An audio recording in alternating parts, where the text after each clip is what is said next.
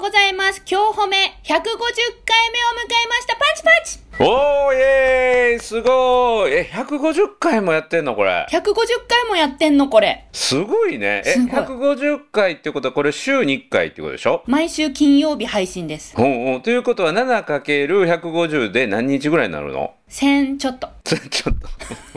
さっき計算してなかった？あ、もう消しちゃったから。え、おえ、覚え、覚えといた方がよかったですか ?1000、1000超えてましたよ。1000、1090うんうんうんな、あうんん？で、それを12で割って、なら、えっ、と、2.8で、で、2.8で0.8は、それは10からじゃないから、12×0.8 したら10ヶ月になって、え2年と10ヶ月ですって、まるちゃんが言ってくれるはずやってん、計算してくれてるまるちゃんが。ざっくり、もう結論。約2年10ヶ月です。うんうん。あと2ヶ月で、あと2ヶ月でじゃあ、丸3年ってことや。そうです。ちなみにですね、えっと、結婚うん3年目は革婚式っていうらしいですよ。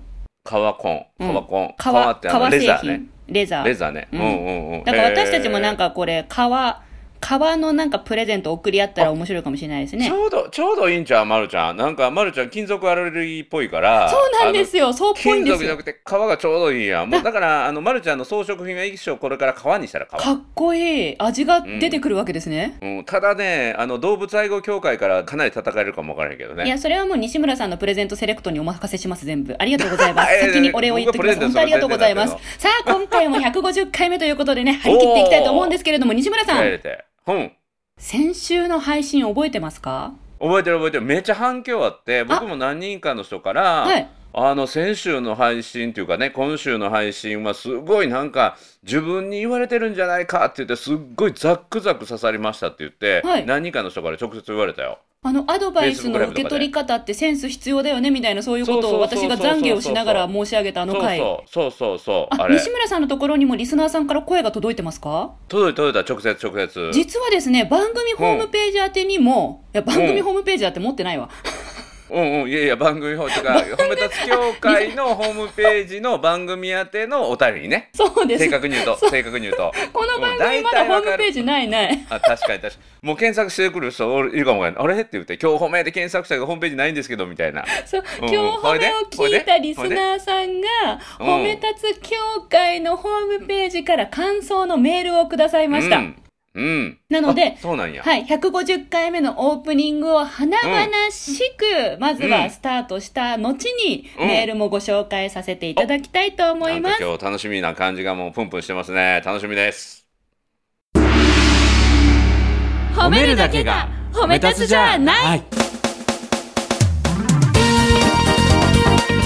日常の中からダイヤの原石を探し光を当てる褒める達人的生き方を提案する。今日も褒め立つ。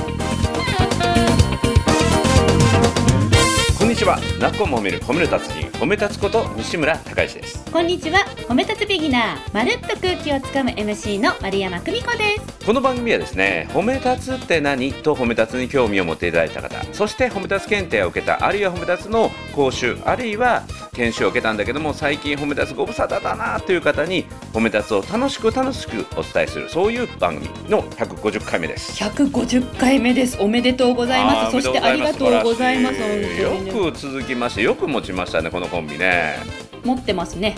あというかどんどんどんどんなんか醸成というかねあの醸造されてね味が出てきてますよね。いい味出てますか？おなんかようやくもうすぐ3年もんの紹興酒みたいなね。噛めば噛むほど味が出る。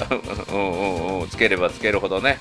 はあはあ。またまるちゃんもどんどんどんどん成長してはりますからね。その話やったもんね先週おかげさまであのアドバイスをね今までたんまりいただいていたにもかかわらず私の受け取るそあの姿勢とセンスのちょっとところに気がつきましてこれからは改めさせていただきたいですという懺悔の回を先週配信したのですが、よかったよかった。ありがとうございます。自分では結構、あのー告白っていうのは、えー 決意のいることでして、えー前日に知人にですね私はこういうことを感じたんだ。明日の収録でこういう話を西村さんにお詫びしたいと思うんだ。ちょっと聞いてなんて言って、う。んあのー一回他の人に話をしてねえーはいはい。これ変な風に音聞こえないとか、えっと気持ち伝わる？なんていうことをやらせてもらった上でえのそんなリハーサルまででしてたの？す。ごい知らんかった。うんうんいややっぱりうんあのなんかや、うん、私本音言う時泣きそうになるので。泣いて上手に泣いて上手に喋れないじゃなくてちゃんとねこう伝えられるようにっていうのを練習したんですけれども。うんうん。あのおかげさまで皆さんすごく優しく受け止めてくださったみたいで、そう。すっごい共感を誘ってたよ。ありがとうございます。で、うん。メールをねいただいたので、うんぜひ紹介させてください。あの、はい西村さんに対してもあのこの方書いてくださってるので、一緒に聞いていただければと思います。はい。お願いします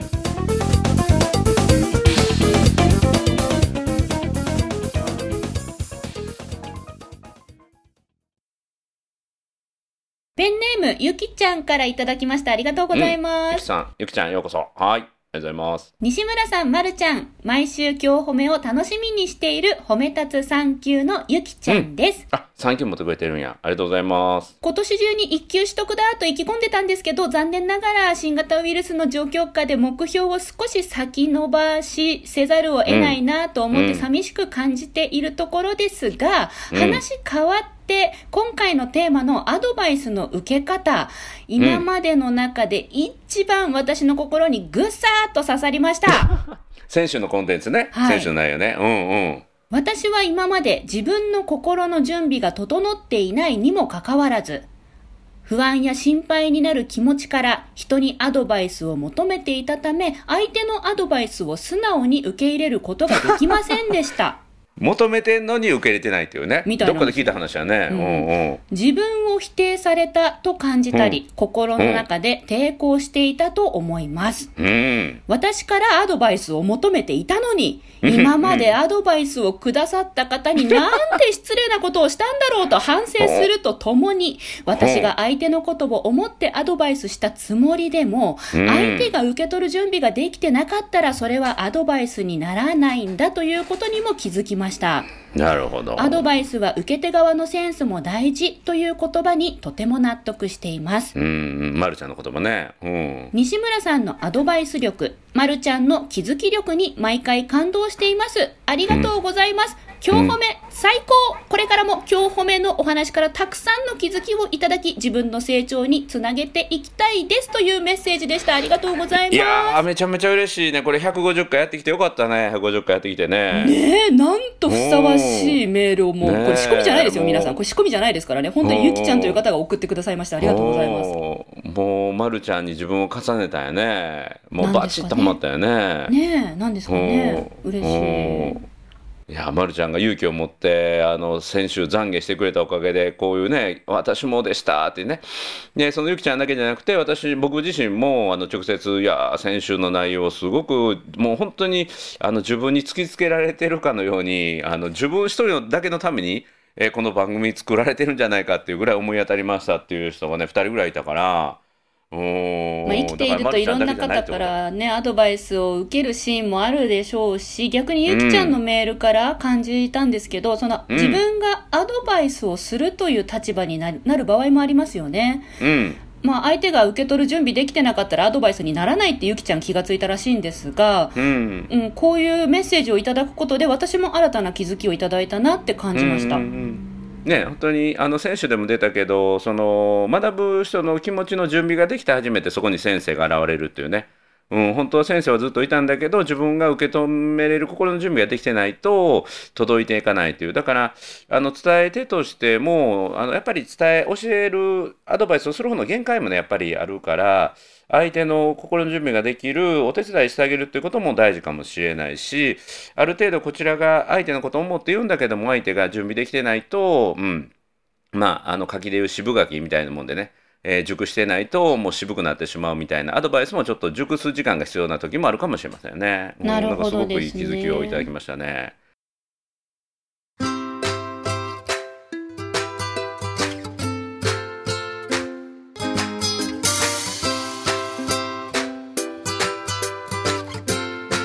今日も褒め立つ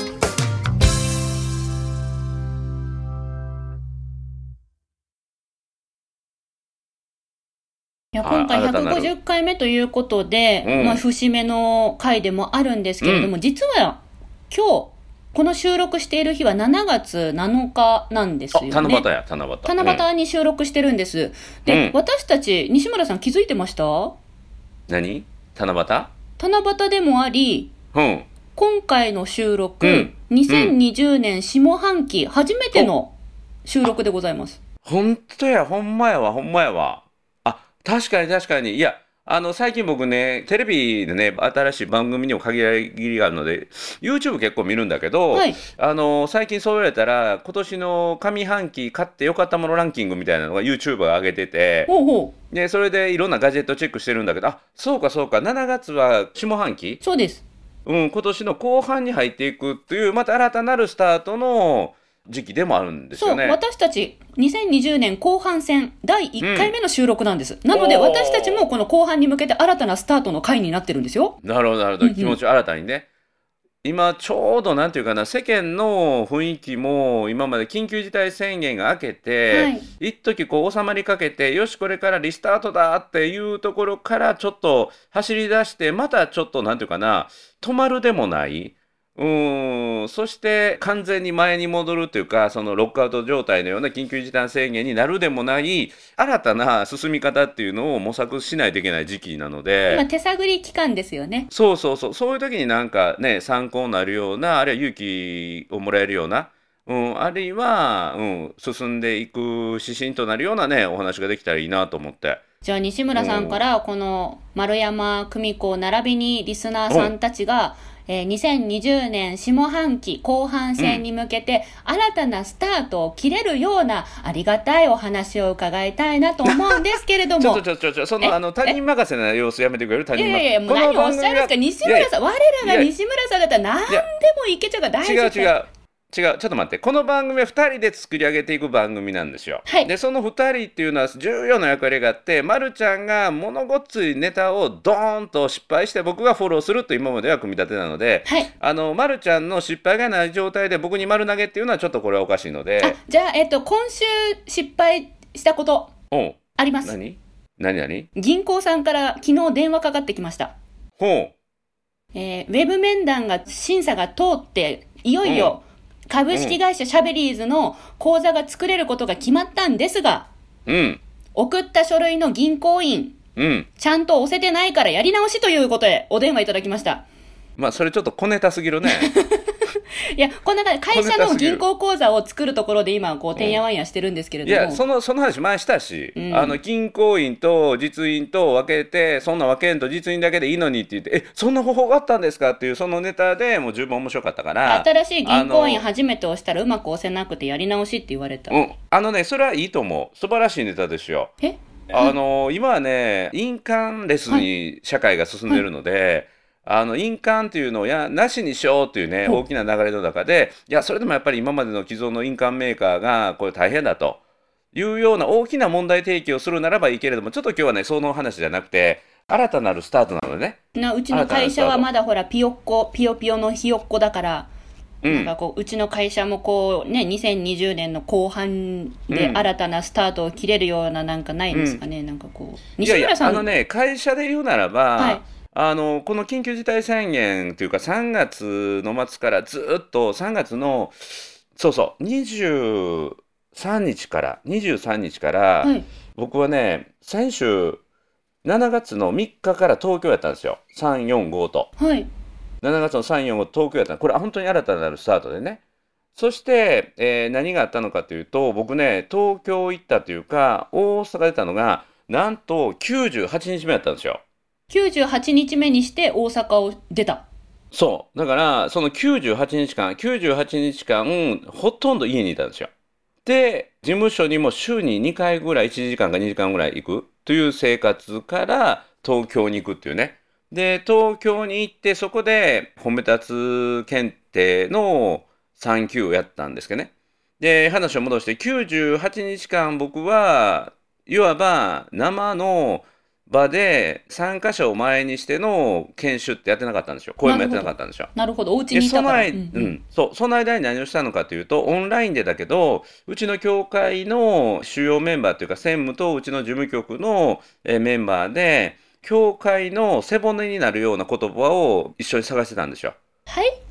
会社でいうと経営理念みたいなミッションビジョンバリューっていうものを作ることができたんですよ。98日間褒め立つ協会の会議をしてたってことですか？いやいやあの会議してたのは2日間。2日間？あの日中やね。だからその、なんていうかな、えー自分が講演したりするアウトプットをする時間がなかったので、はい逆にはい自分たちの教会、私たちの教会っていうのは、どういうことをする教会なのかっていう、その教会としての、なんていうかな、あの背骨となるような、背骨となるような言葉を探したんですよ。言葉を探してた？そう。それがミッション、ビジョン、バリューのミッション。な何が言いたいかというと、まるちゃんは、はいそのね、会社のさっきのハンコの話じゃないけども、新しい会社のスタートとして、えーそういうね、会社の経営理念みたいなのは作ったっていう話。4歩目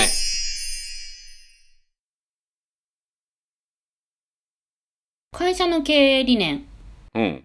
えっと人前で話せる人を増やしたいん。喋、れる人を増やしたい喋り率です、うんうん。あ、そうそうそう。そう、そういうやつをうちの教会はもう少しね、明確に作って、へえ。でもうこのミッションのためだったらもう命もいらないじゃないけどもうこれはもう本当にね孫子の代まで孫や子供たちの代まで誇れるような言葉っていうのができてで私たちの褒め立つ協会のミッションっていうのは誰もが尊敬し合える世界にする誰もが尊敬し合える世界にするそう。これが僕らが目指すところ。ほう。だから褒めるというのはそのための一つの方法である。褒め立つっていうのはあくまでも手法であって、はい。私たちが目指すべきものは誰もが尊敬し合える世界にするんだって。はい。でこれがねできてからもうなんていうかなその後の教会でこれをやろうかどうしようかっていうのが全て迷いがなくなったんですよ。なんで？そこに相手に対するリスペクトあるかっていうのが判断基準だから。あ尊敬し合えるかどうかリスペクトがあるかっていうのを判断基準にできるようになったから迷いがなくなっそうそうたそうそうそう。だから何かを開催するしないにしても開催のガイドラインを作るにしても、はいえそこにお互いに対するリスペクトがあるかっていうことを考えてさらにそれを実現するためのあの12のバリューっていうのを作りましてね。で元々12のバリュー？バリュー行動指針。これも一個一個言うと長いので、あの、今日は言いませんけど、もともと11個だったのをさらに足して、えー12の行動指針を作ってやっていこうって。だから、あの、まさに教会もリスタート、リスタート、新しいスタートを今して、で、それができたから、まあ、リアルの検定も120人の会場なんだけども、3密を避けるために30名の定員にして、で、あの、60名すでに参加申し込みやったから、その人たちを断るのも申し訳ないので、もう3月からずっと待ってもらっているから、じゃあ、あの、2回公演にしようって言って、午前中と午後を2回僕が講師をして、本当だったら120人の会場だから、60名1回で入ったら僕は2回も喋らなくていいんですよ。同じ話をしなくていいんだけど、もうそれだったら3密になるから、もうリスペクトを込めて、えー30人を2回、で、僕は毎回倒れるつもりで3時間15分、3時間15分喋って、で、その日はその後ライブもやって、ライブもやって7時間半喋って、自分が寝てる時間よりも長いこと全力で喋り尽くしたっていうね。すごい痩せるうん。あ、本当にね、行って帰ってきたらね、あの、体重が1.2キロ減ってた。ですよねすうんごい、でしかも今の東京ってあんまり動いてはいけないから、はいあの僕はその東京2泊3日で行って行った場所は、えー飛行機で行ったんだけど空港でしょ？でから会場でしょ？でホテルであとはコンビニ、あもう最低限の行動にはあ抑えはあ食事もコンビニ飯でね、うんうん。でコンビニ行ってコンビニでも新たなるスタートでね。え？レジ袋いりますかって言われて。ああそうだ7月1日から、そうそう。ですね。そう。で僕も相手の人も慣れてなかったからね、はい。であもちろんいりますってそこはうまく言ったんですよ。はい。あいります3円かかります OKOK ですって言って神経がそこに行って多分ねコンビニの人も慣れてないからそこに神経行って走れるの忘れはったんですねあお箸がなかったんですか？そうそう。で僕はコンビニ飯だったんだけど 初日はほぼほぼ乾き物だけ食べて寝るみたいなね。お箸なかったから？そうそう。だから7時間半喋ってほぼ何も食べずに寝たみたいなね。あ なんかプロテインバーぐらいだけボリボリ食べて寝たみたいな。想像したら笑える。はいはいはい。だからそれまでのその98日間は家で食事作ってもらってたので、まあ、出張飯っていうのも久しぶりでね今出張飯も一人でね一人飯できない来るところが少ないから、うん、だから新たなスタートだなと思って。うん。4歩目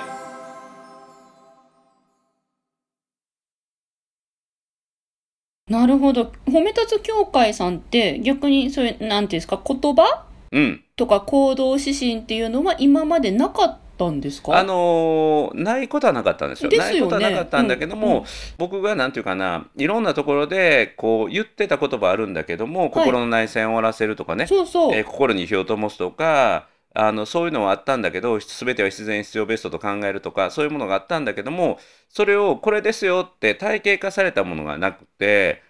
でこれを一本にするっていう誰もが褒め立つ協会ってどんなとこなんですか？って言われた時のワンワードがなくて人によって伝え方が違ってたんですよ。なるほど。うん、だから褒めるという言葉の定義はあったんだけど、はい。褒め立つ協会は何する場所というものに対する定義がなかったのでそれをどこに出しても大丈夫なようなものをようやく作れた。皆さんと一緒に考えてたんですね。そう、うん、でこれを先週、えー褒め立つ協会の今17ある支部の皆さんにまずはご同意をいただいてで、えーそれがあの OK いただいたので OK いただいたので今回認定講師にも昨日からリリースしだしてでこれを対外的にも広めていくっていうかあの旗印にしていくっていうのがようやくね本当にこの2020年の下半期のスタートがそういうことですね。え褒め立つ協会って17の支部の、ん？うん。支部長さんがいるんですか？支部長さんいますよ全国に。え支部長さんたちの承認を得るっていうな何その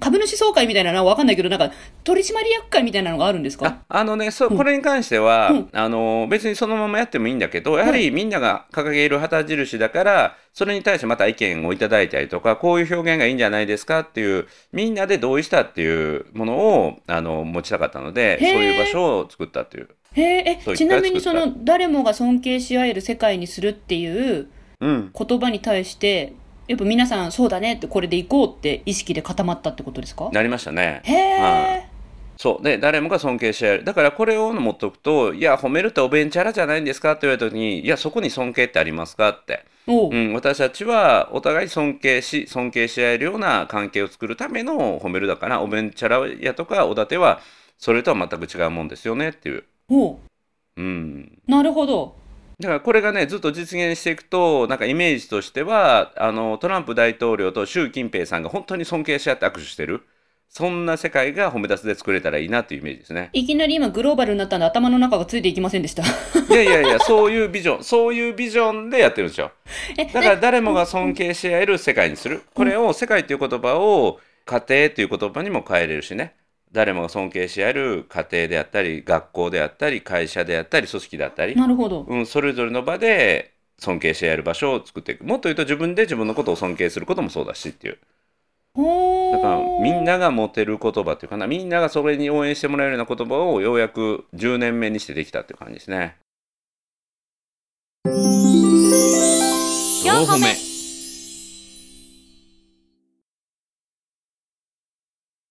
さっきなんて言ってましたっけ？ミミッション？ミッション。なこれこれミッションっていう言葉になるんですか、うんうん、うん。ごめんなさい私ミッションっていうとかなんかさっきなんだっけ？12のバリューっておっしゃってましたけど、うん。このカタカナの違いが分かってなくて。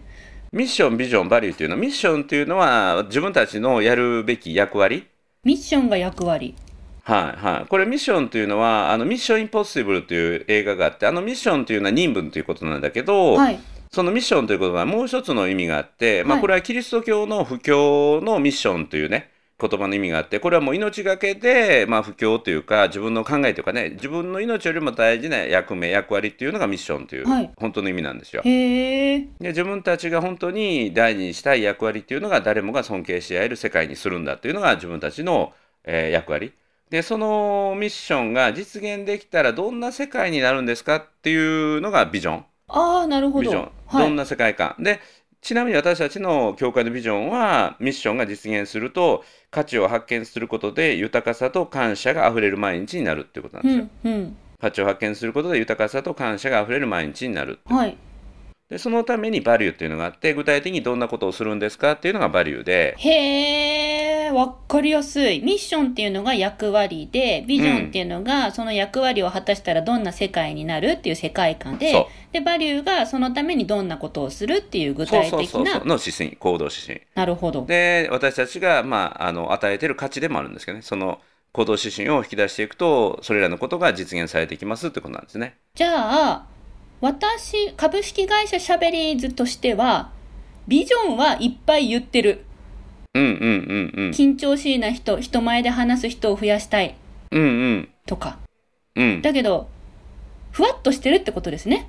ふわっとしててもいいんですよ。まだ、あのふわっと、しててもいいです。ビジョンとかバリューとか、まあ今言葉の意味を初めて知った段階ですので、うんうんそういうふうに切り分けて、一個一個考えたら、うん2020年の後半、もっと良くなるよ、ということですね、西村さん。なるほど。そというか応援者が現れるしこれも冒頭に言ってもう一回戻るんだけど自分たちの背骨になるような、うん、あの一番大事な中心になるような存在ができるとブレても戻ってくれるのでで判断迷わないしで自分が求めてるというか応援してくれる人が集まるし自分のことを応援してくれる人も集まるので。おーこういうのをいちゃんと決めておけば、自分が何かに壁にぶち当たった時も迷子にならずにうん。前を向けるよ。うん。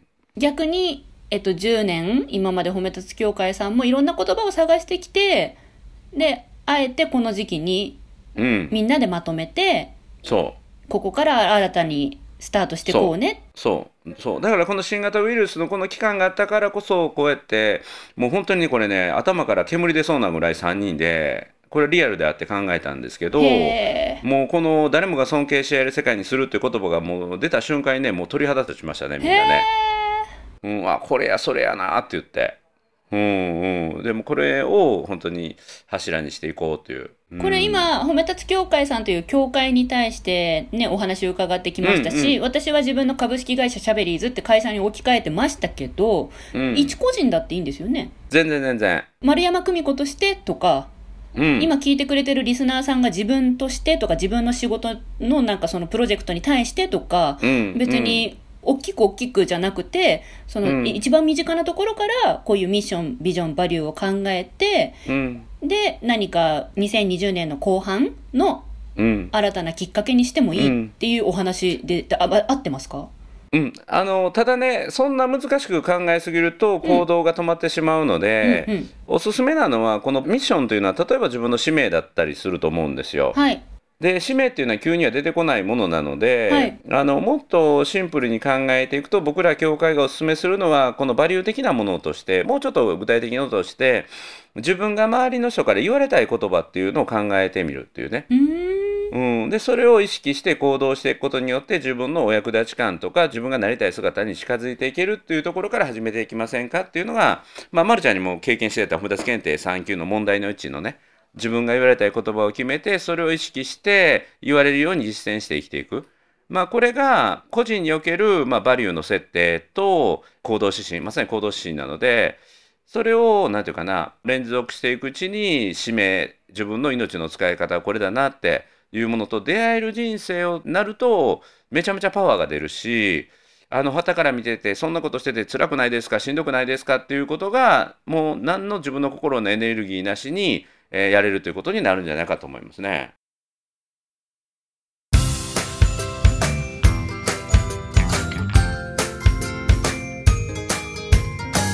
褒めるだけが褒め立つじゃない。今日も褒め立つ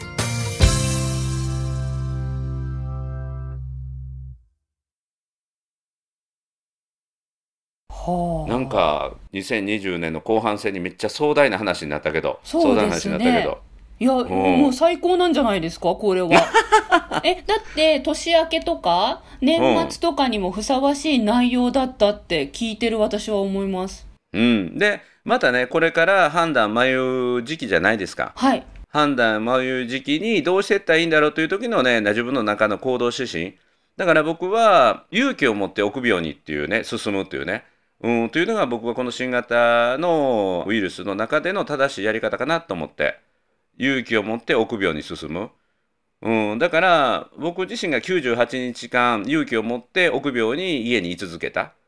でそして今自分にできることっていうのをやってミッションビジョンバリューをみんなの力を借りてそれを言葉として捕まえてね。思いを言葉として捕まえるっていう作業ってものすごい労力いるんだけどもそれをこの98日間という時間をかけて結局は2日間だけどもそれは98時間のそういうみんなの何て言うかな醸成していく考える時間を持って2日間に結実したんだけどもそして勇気を持って臆病に120人の会場で30名のメンバーでの数でしかもフェイスシールドをしながらね声が届かないところにマイクを入れながらマイクをガコガコ当てながらそれでももうフェイスシールドは飛沫はとどまるけれど思いだけは突き抜ける思いでね7時間半話させてもらってまた自分たちのこの褒め立つが届けている価値であったりとか待ってくれてる人の存在に気づけたので本当にいいスタートが切れたので、これからも勇気を持って臆病に一歩ずつ進んでいきたいなって改めて思いますね。